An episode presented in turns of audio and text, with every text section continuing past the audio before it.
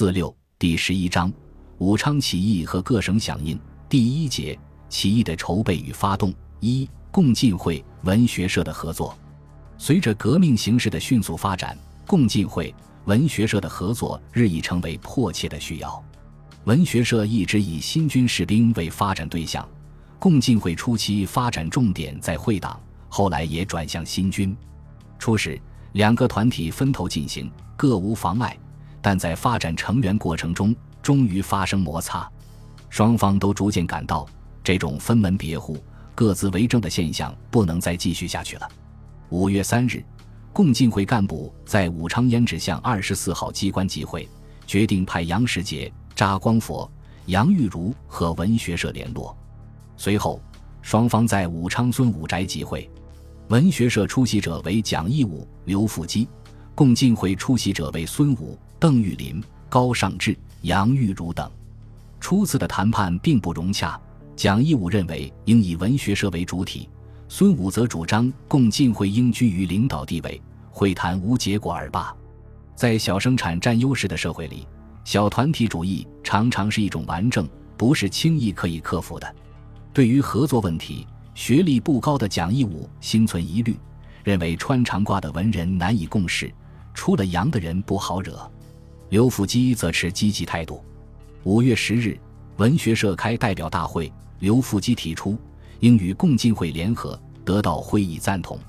次日，双方代表再次集会于武昌长湖西街公霞出宅。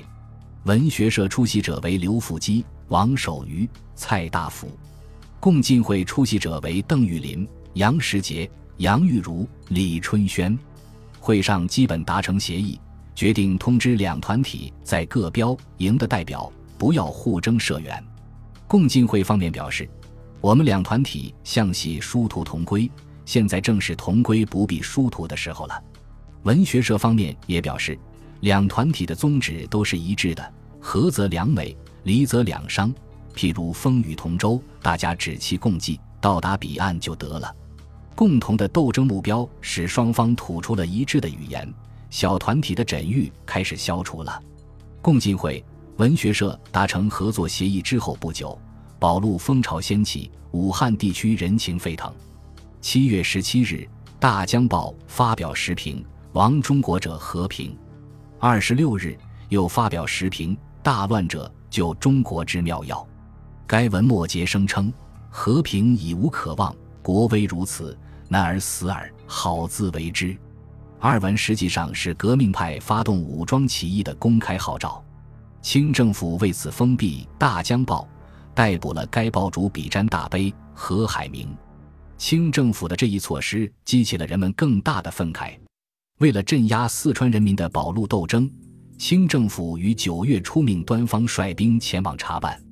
端方只调湖北新军第三十一标及三十二标一营。随后，端方又下令将四十一标调赴宜昌、沙市、岳州、襄阳等地。十二日，文学社在小朝街机关开会，决定如武昌起事，调防各处同志应及时响应。新军的陆续外调。加强了武汉地区革命党人的紧迫感。九月十四日，共进会和文学社的代表第三次集会于雄楚楼十号刘公宅，首由孙武发言，认为已经到了时候要向敌人进攻了，希望切实讨论，计策万全。刘复基接着建议，文学社、共进会的名义一律暂时搁置不用，大家都以武昌革命党人的身份和满清拼个死活。刘公、蒋义武。王献章纷纷表示，愿意取消原来的湖北大都督、文学社社长、副社长等名义，这样两个团体的合作又进了一步。在推举起义领导人时，出现了互相谦让的现象。于是，居正建议派人赴上海邀黄兴和同盟会中部总会的宋教仁、谭仁凤到汉主持。这一建议得到了孙武、刘公等人的赞同。当即推居正、杨玉如为代表。同月十六日，二人乘舟东下。武汉革命党人的意见并不完全一致。当居、杨二人东下之际，求禁狱中的胡英也托人带信给宋教仁，力言湖北准备还不完善，不能冒昧从事。因此，宋教仁、谭仁凤等对居杨二人的陈述疑信参半，犹豫不决。但是孙武、刘复基等却已经等不及了。九月二十四日，共进会文学社在胭脂巷十一号机关部召开联合大会，商量首义计划。到会六十余人，因蒋义武随四十一标调越州未返，以孙武为临时主席。会议确定十月六日中秋节为起义日期，推蒋义武为临时总司令，孙武为参谋长。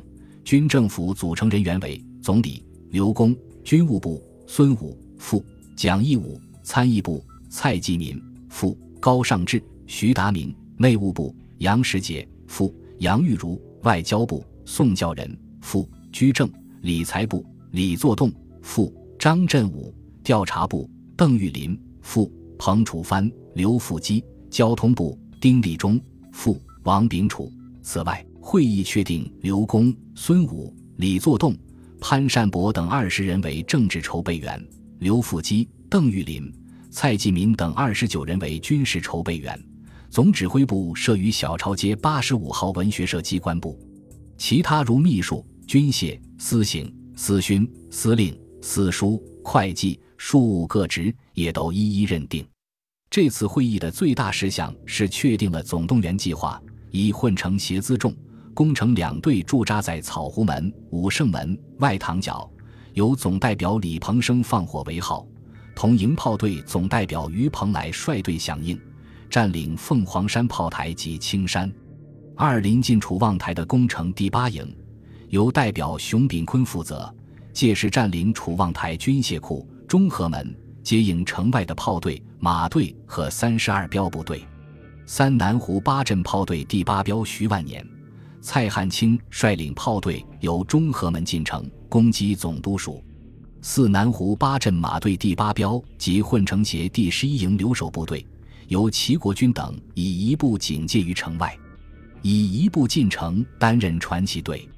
五点八镇部队第三十一标及混成协部队第四十一标留守部队，由赵世龙、阙龙等率领进占蛇山，掩护炮队。